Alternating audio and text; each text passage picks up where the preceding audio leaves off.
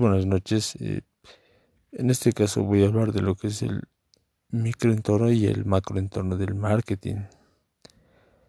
Sin duda alguna que estos dos aspectos pues son, son de vital importancia para cualquier mercadólogo, dado cuenta que estos factores pues inciden en el desenvolvimiento de la empresa. Al hablar de microentorno pues nos hacemos referencia a los factores más cercanos ya sea internos o cercanos que tiene la empresa. Y una característica es que la empresa pues tiene cierta influencia sobre estos factores o elementos. Eh, tenemos lo que son los clientes, el, los proveedores, el público, la misma empresa. Esos factores que, como se denotan, pues eh, algunos de estos factores están dentro de la empresa y otros pues en la cercanía de lo que es la empresa. Y entonces la empresa pues tiene cierto poder de, de, poder cambiar estos factores porque de hecho que inciden en, en lo que va a ser el éxito de la empresa. Pero hablar de macroentorno pues nos referimos a los elementos externos ya.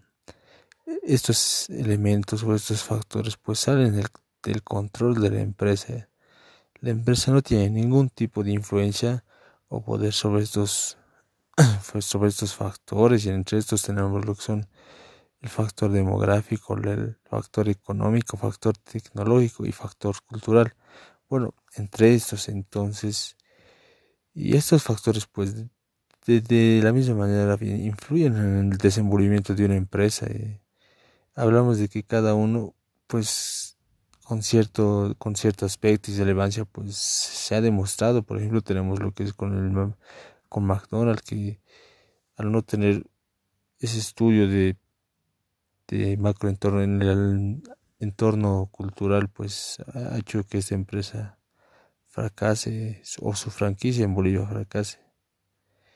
Y el factor económico en el, poder adquisitivo de las de, de cada país pues siempre es ponderable